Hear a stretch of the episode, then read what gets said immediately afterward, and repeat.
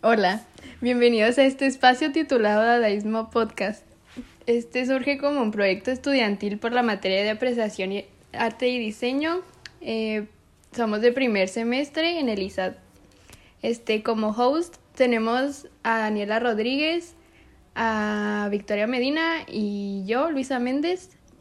Este, te damos la bienvenida a este espacio en el cual nos adentramos en el tema del dadaísmo o dada y queremos que sea una plataforma para resolver tus dudas, aprender, cuestionar y entre otras, pero de manera emocionante. Eh, queremos que sea este un espacio de aprendizaje y diversión, como también contaremos con dinámicas a lo largo de los episodios, como también, invitado, como también invitados especiales para que nos comenten el tema del tema según sus perspectivas y conocimientos.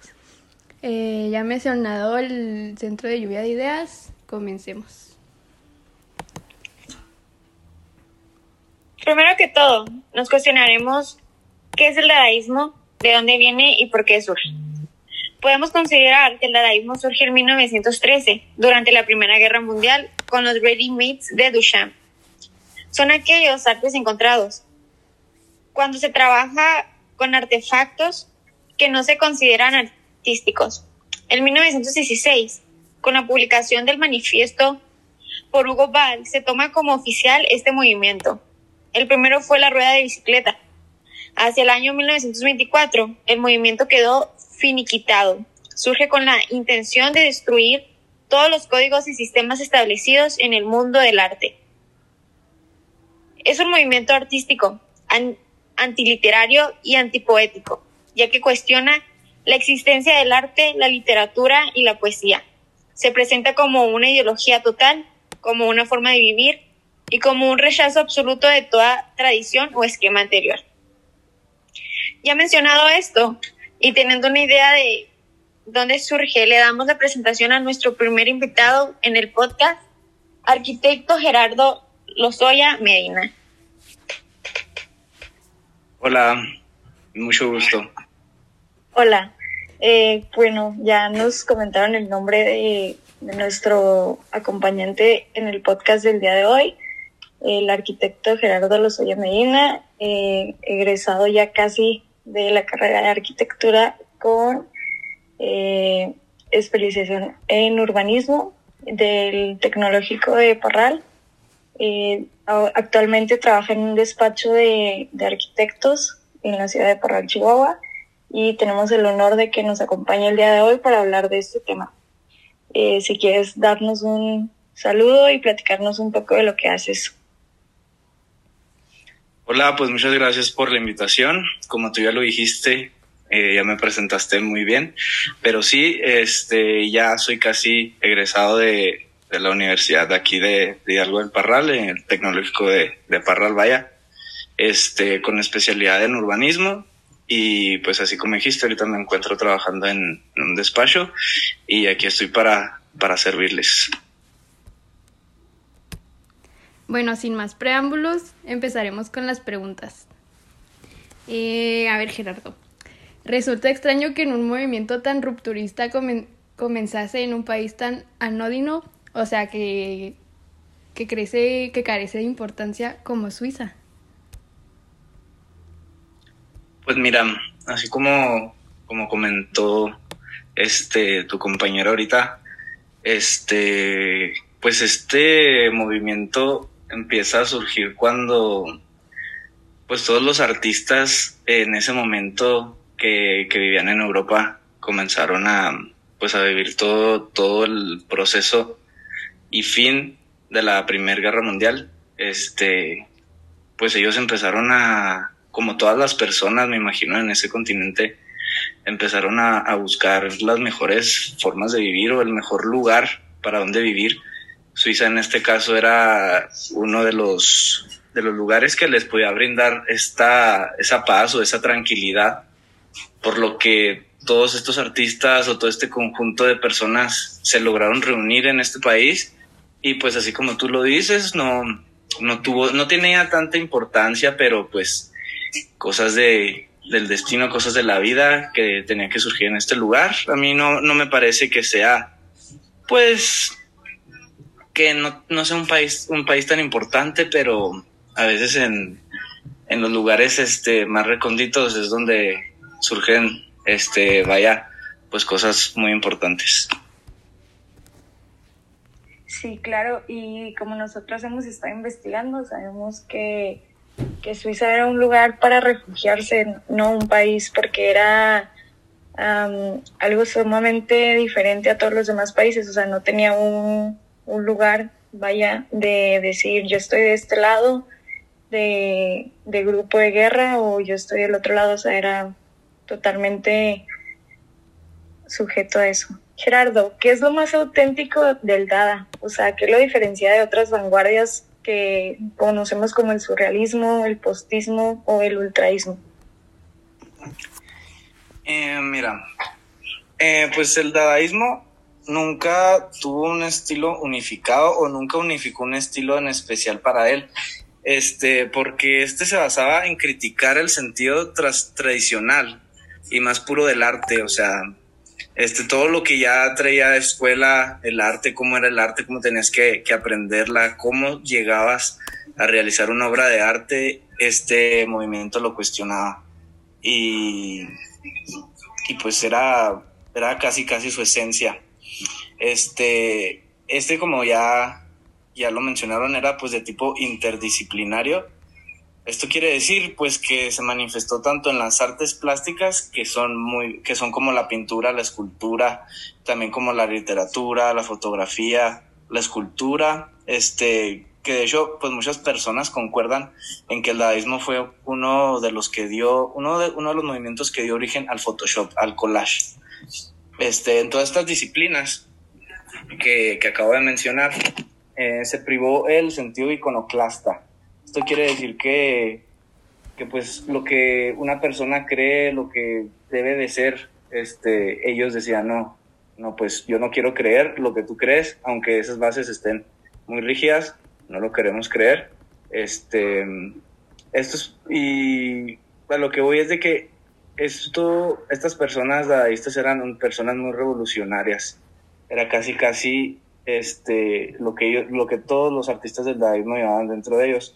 Ahora bien, las diferencias eh, de estas tres artes que mencionan en su pregunta este, es, de que los artistas de, de, estas otras artes también experimentaron con el collage, como los dadaístas, pero existe una diferencia muy notable entre el automatismo practicado por los dadaístas y por las demás, porque mientras el dada era antipático, en su parte el surrealismo perseguía la expresión poética al igual en parte con el postismo este, por lo que estas dos artes, el postismo y el surrealismo, trataban de mostrarla, mostrar su arte con poesía. Y el surrealismo, al contrario, quería vencer a, a la poesía. Por otro lado, se puede decir que el dadaísmo y el ultraísmo son dos artes que se expresan con la finalidad de enfrentar ya que el dadaísmo pues es una protesta contra los cánones estéticos dominantes del arte que ya venían desde tiempos muy remotos con bases extremadamente muy fuertes y el ultraísmo es un arte que se enfrenta contra el modernismo, que era en ese momento el estilo predominante. Excelente, sí, sí sabemos que, que este movimiento pues nos lleva a distintas eh, técnicas nuevas que, que nos mencionas, como el collage. ¿Tú crees que entonces que el ultraísmo y el dadaísmo van de la mano? Sí, yo creo que, que, que, son dos artes que están, que sus principios son muy parecidos. Excelente. Muy bien, siguiente pregunta. ¿Qué queda de la herencia del Dada hoy en día? Pues mira, tuvo un gran impacto y aporte permanente porque nos dejó el cuestionamiento continuo de qué es el arte o qué es la poesía o qué es lo que realmente diferencia a una verdadera obra de arte de las demás. Nos dejó esa cuestión continua sobre el arte, o sea, la conciencia de que todo es una convención que puede ser cuestionada y que por eso mismo no hay reglas fijas que puedan legitimar de manera eh, la historia del arte. O sea, hoy en día podemos decir, este, o varias personas pueden decir, ah, esto es una obra de arte, pero las otras personas dicen, ¿y por qué es una obra de arte? Es una idea que se quedó muy bien plantada dentro de, de todos. Ok, continuamos con la siguiente pregunta. Ah, ¿Cuál fue el objetivo principal del movimiento dadaísta?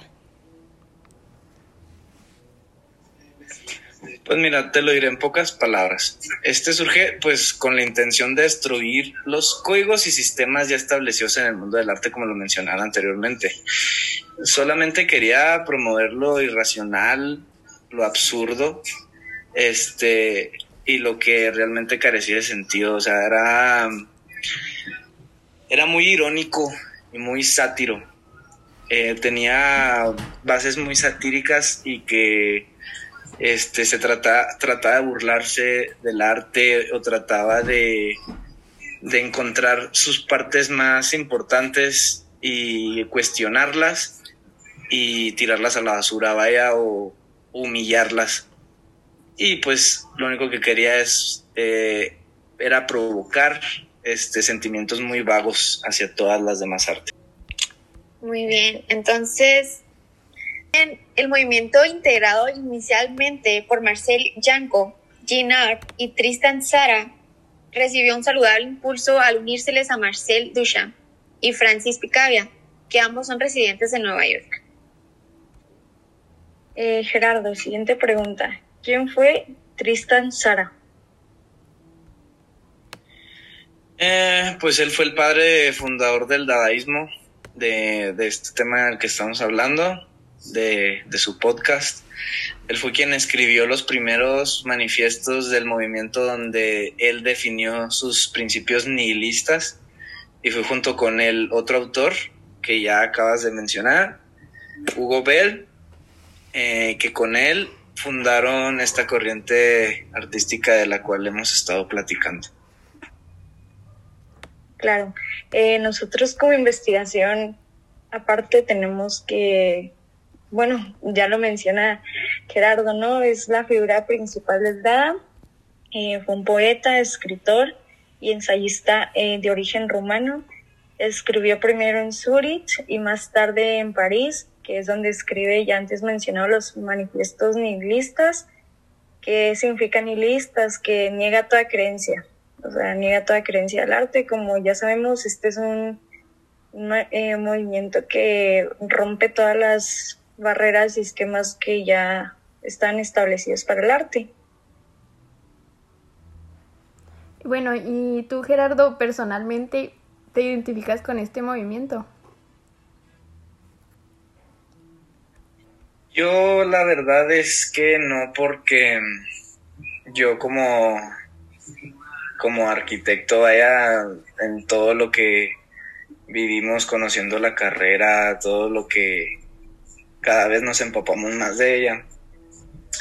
Vemos que el, o sea, arquitectura es un arte, entonces, o sea, todas las demás artes que del pasado, este, que ya existieron y que esta corriente quería eliminar o de la cual se quería burlar, este, pues, bueno, a mí no me, no me parece que sea, este, una buena corriente, pero pero pues la respeto, ¿verdad? Vaya, pero, pero no, me identificaría con este movimiento porque hay otras artes con las cuales este me, me, este, me compararía mejor.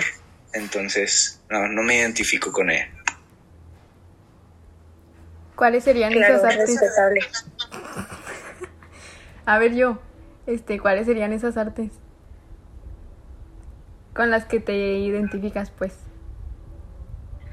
Em, a mí una de las artes que más me gusta, que más, uno de los movimientos, ¿verdad? Vaya, es el movimiento barroco.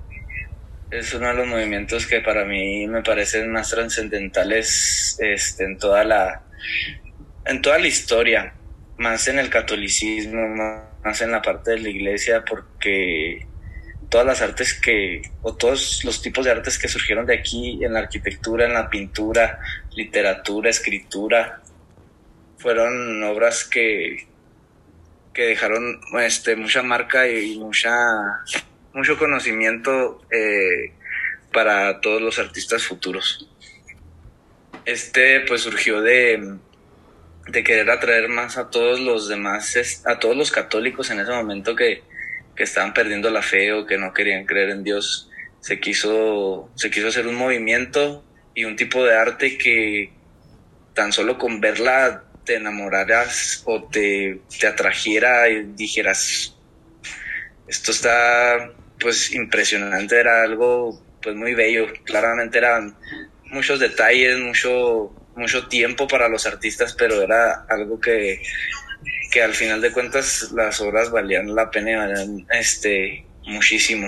Entonces, o sea, son obras que, que, vienen este, muy detalladas y que traen esa, esa escuela que se mencionaba del arte y que al momento que aquí vaya el dadaísmo quiera tumbar eso, pues no, no me parece, no me parece bien porque el arte, o sea, con, con, sus, con su propia esencia impacta totalmente y por eso hasta el día de hoy este ves pinturas, ves obras, ves ves esculturas de, de esos movimientos, ves la arquitectura barroca y, y es, o sea, te da un sentimiento muy fuerte verla porque son muchos detalles que, que te atrapan.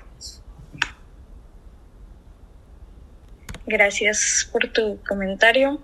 Eh, bueno, ahora ya nos dijiste que no, que no empatas, va, no embonas con, con este movimiento, pero si tú ves una, una obra o cualquier poesía que escuches, la vas a considerar como arte, o sea, ¿consideras el dadaísmo como arte o no? Pues sí, sí, sí, sí lo considero como arte y sí, sí considero obras artísticas las que surgieron de él, porque pues todos, todos este, podemos ser artistas, todos creamos algo y, y pues es único y, y, varias de esas bases son las que se requieren para, para que algo sea una obra de arte, ¿no? Entonces, este, hay muchas obras famosas de ahí que surgieron y que hasta hoy en día eh, predominan y, y vaya, o sea, todos los collages o varias obras que se crearon ahí hasta hoy en día tienen gran impacto. Entonces, claramente es un arte y, y sí considero obras de arte todas ellas. Muy bien. Ahora, un poco cliché, pero ¿cuál es tu perspectiva respecto al movimiento Dada? O sea, ¿estás a favor o en contra? Pues estoy en, contra porque como te digo, quería tumbar o quería burlarse, satirizar a todas las demás este, artes. Y, y, pues no, no se puede porque la poesía, la escultura, la fotografía, la arquitectura, la pintura son este eh, tipos de arte que, que existen desde hace muchísimo tiempo, desde los cavernícolas ya este desde que ellos pintaban su vida, plasmaban su vida dentro de las, de las cavernas, dentro de sus cuevas. Desde ese momento existe el arte, entonces es algo, el arte también lo podemos llamar como la danza, como el baile, podemos recordar en aquellos momentos que, que las personas bailaban casi casi para, para pedir lluvia, para pedir este fertilidad, para pedir la comida. Entonces son momentos muy, muy antiguos desde donde existe el arte y por lo cual el arte no se puede tumbar. Y a pesar de que pues se creó, se respeta porque es parte, es parte de, de, de la historia y formó parte de, de la historia del arte también, por lo que nos dejó impacto positivo, negativo, pero algo de ahí este, surgió y nos pudo traer algo bueno algo malo, como lo es este, el collage, el Photoshop, este, cosas de ese estilo. Bueno, pues, pues esto sería todo. Este, queremos agradecerte por tu tiempo y por, por tu espacio compartido para llevar esta entrevista. Este, gracias por aceptar nuestra invitación. Este, gracias por llenarnos de conocimiento y tus perspectivas respecto al tema. Este, ha sido un honor y pues algún comentario final que tengas, lo que sea. No, gracias a ustedes. Este, aquí estoy para servirles y, y pues mucho éxito en su podcast. Gracias. Bueno, hemos llegado al final de nuestro primer episodio de título de Dadaísmo Hablamos. Gracias por llegar a esta parte del episodio. Esperemos haya sido de tu agrado y sobre todo te quedes con poco o mucho del episodio de hoy. No olvides compartirlo entre tus amigos, compañeros o familiares para generar más audiencia y conozcan más de este tema interesante. Nos vemos en nuestro siguiente episodio y no olvides darnos follow en Instagram, arroba dadaísmo podcast.